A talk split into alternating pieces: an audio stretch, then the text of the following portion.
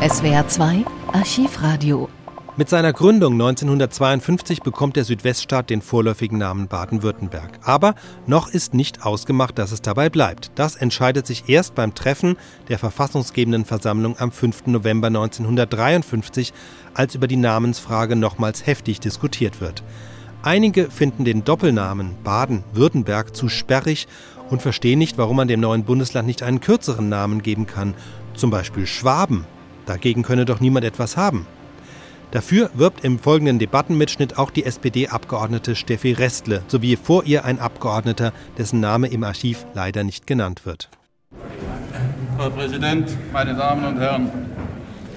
Nach der Abstimmung der zweiten Lesung scheint es ein hoffnungsloses Beginnen zu sein, den Antrag zu begründen, warum unser neues Bundesland gerade den Namen Schwaben tragen sollte. Ich bitte, diesen wiederholt gestellten Antrag nicht als eine leere Demonstration zu betrachten. Dafür ist die Entscheidung über den Namen unseres Landes viel zu wichtig, denn es wird für Jahrzehnte, eventuell für Jahrhunderte die politische Bezeichnung, ich wiederhole, es wird für Jahrzehnte, unter Umständen für Jahrhunderte die politische Bezeichnung des Raumes im Südwesten unseres Bundesrepublik festgelegt. Meine Bitte wäre, strapazieren Sie den Täufling nicht mit einem langen Namen, nennen Sie ihn kurz und bündig Schwaben. Das Wort hat Frau Abgeordnete Steffi Restle. Meine Damen und Herren, nennen Sie es meinetwegen auch einen Schwabenstreich, auf beinahe verlorenem Posten zu kämpfen. Ich bin dafür, dass wir unser Land Schwaben nennen. Es sind schon sehr viele geistreiche und gute Reden gehalten worden zur Namensfindung. Ich habe mich bemüht, in allen mündlichen und schriftlichen Meinungsäußerungen die von mir beileibe nicht bezweifelten sachlichen Momente herauszufinden.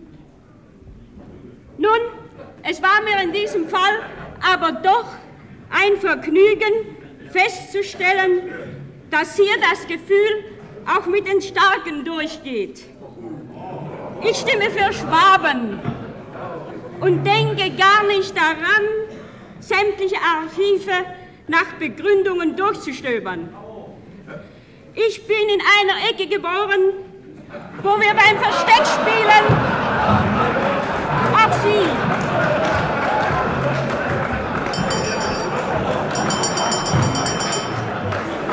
bin in einer Gegend geboren, wo wir beim Versteckspiel meine Damen und Herren, auch Sie sind irgendwo geboren und ich bin in einer Gegend geboren, wo wir beim Versteckspiel als Kinder. Beinahe zugleich auf Hohenzollrischem badischem und württembergischem Gebiet spielenderweise ausschwärmen konnten. Ich lernte in frühen Jahren Südbaden mit seinem schönen Freiburg kennen, den südlichen Schwarzwald kreuz und quer und den Hotzenwald dazu. Ich hatte später oft Heimweh danach. Und ich hatte jahrelang in Nordbaden bei den Karlsruhen und Dorlachern gelebt. Ich liebe den württembergischen Schwarzwald und das Allgäuer Oberland und seine Leute. Und endlich liebe ich Stuttgart sehr, in dem ich seit Jahrzehnten feste Wurzeln geschlagen habe. Wie könnte ich da, meine Herren und Damen,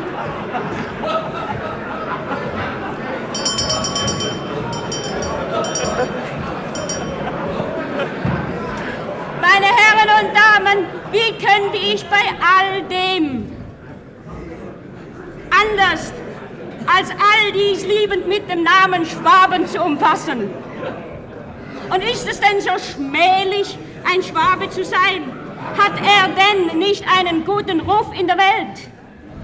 Mir gefällt allein schon der schöne und weiche, umfassende Klang in diesem Namen Schwaben.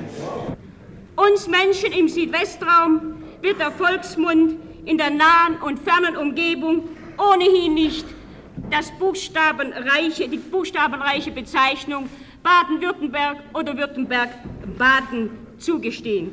Das sei ein Trost für alle badisch-württembergisch-hohenzollerischen Schwaben, auch wenn ihnen das Hohe Haus heute offiziell ihre ihnen zustehende Bezeichnung versagt.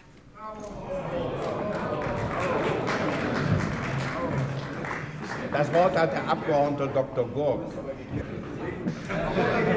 Meine sehr verehrten Damen und Herren, es fällt schwer, gegenüber den hochgemuten Gefühlen meiner sehr geschätzten Herrn Vorrednerin nun einen anderen Standpunkt einzunehmen.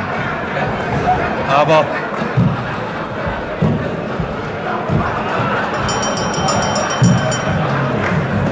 aber in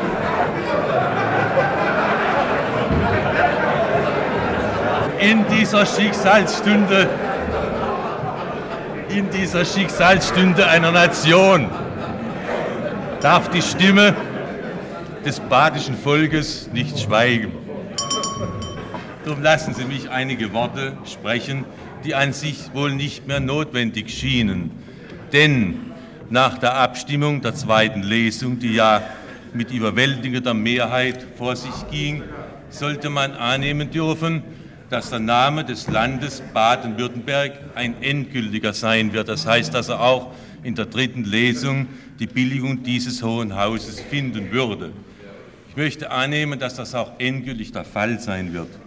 Aber ich möchte deshalb immerhin noch in wenigen Worten dafür sprechen, dass dieser Name nun auch wirklich gewählt wird.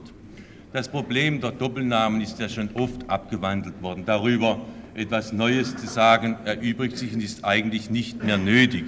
Ich will nur das oft missbrauchte Beispiel Schleswig-Holstein wenigstens nachrichtlich erwähnen. Es geht und es wird gehen, es ist auch mit Württemberg-Baden bisher gegangen.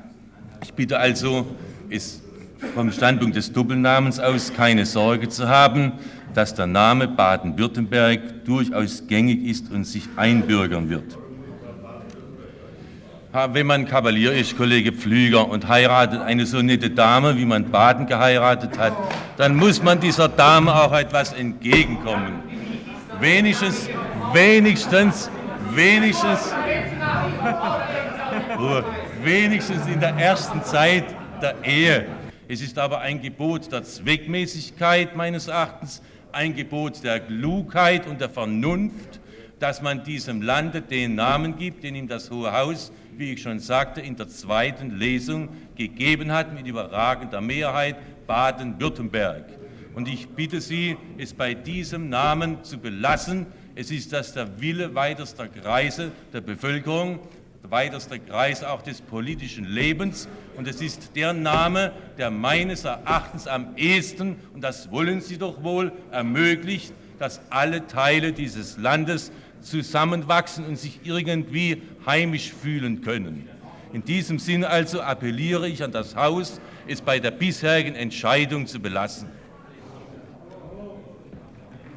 Das Wort hat der Abgeordnete Dr. Haas. Herr Präsident, meine Damen und Herren! Zweifellos ist diese Frage, über die wir zu entscheiden haben, eine sehr wichtige aber ich glaube, man sollte sie nicht tragisch nehmen. Hier in diesem Hause sitzen, wenn ich so sagen darf, die Väter dieses Staates. Und sie werden, wie alle Eltern, ihr Kind lieben, gleich wie es heißt, und sie werden dafür Sorge tragen, dass es gedeihe. Und ich bin auch überzeugt, dass Sie schon auf dem besten Wege dazu sind, sich hier äh, zu bessern und dieses Land und dieses Kind, wenn ich so sagen darf, zu lieben. Vom historischen, nun zum Namen selbst, vom historischen aus gesehen, wäre zweifellos der Name Schwaben das Richtige. Das sage ich auch als Badener. Aber der Begriff Schwaben hat sich eben nun einmal doch im Laufe der Jahrhunderte gewandelt. Ich habe es mir seit der letzten Plenarsitzung reiflich überlegt. Ich glaube, der Name Schwaben ist, nachdem er nun einmal in seinem Begriffe sich gewandelt hat, jetzt nicht das geeignete. Und daher werde ich für Baden-Württemberg stimmen. Das Wort hat der Abgeordnete Sam. Herr Präsident, meine Damen und Herren! Nur noch ganz kurz eine wirtschaftliche Seite dieser Namensgebung. Ich bin mir bewusst, dass es nach den gefühlvollen Reden, die hier gehalten worden sind, vielleicht etwas schwierig ist, zu einer so nüchternen Sache wie der wirtschaftlichen Bedeutung zurückzukommen. Ich fühle mich aber dazu ermunternd, nachdem Herr Dr. Gurk mehrmals von Zweckmäßigkeit gesprochen hat. Meine Damen und Herren, das Land Baden-Württemberg ist das Reiseland äh, par excellence. Sie wissen, dass wir auf dem Gebiet des Fremdenverkehrs in, der, in Westdeutschland nach äh, Bayern bereits an zweiter Stelle liegen. Es besteht auch, glaube ich, Einmütigkeit darüber, dass der Reiseverkehr, der Fremdenverkehr in Württemberg-Baden noch viel ausbaufähiger ist. Und das Hohe Haus hat auch bereits mehrmals bei verschiedenen Anlässen bekundet, dass es den Fremdenverkehr in jeder Hinsicht unterstützen will. Meine Damen und Herren, zum Fremdenverkehr gehört die Werbung. Und Sie wissen, zur Werbung gehört nun ein gewisse, eine gewisse Marke, eine Geschäftsmarke. Und äh, es wird von erheblicher Bedeutung sein für den Fremdenverkehr, für die Zukunft, ob Sie in Amerika oder ob Sie in England oder ob Sie in anderen äh, aus europäischen, auch europäischen Ländern werben unter einem Namen Baden-Württemberg oder unter einem sehr bekannten, geschichtlich fundierten, historisch einwandfreien Namen wie Schwaben. Ich möchte Sie doch auf diese äh, Seite der Sache sehr äh, stark hinweisen.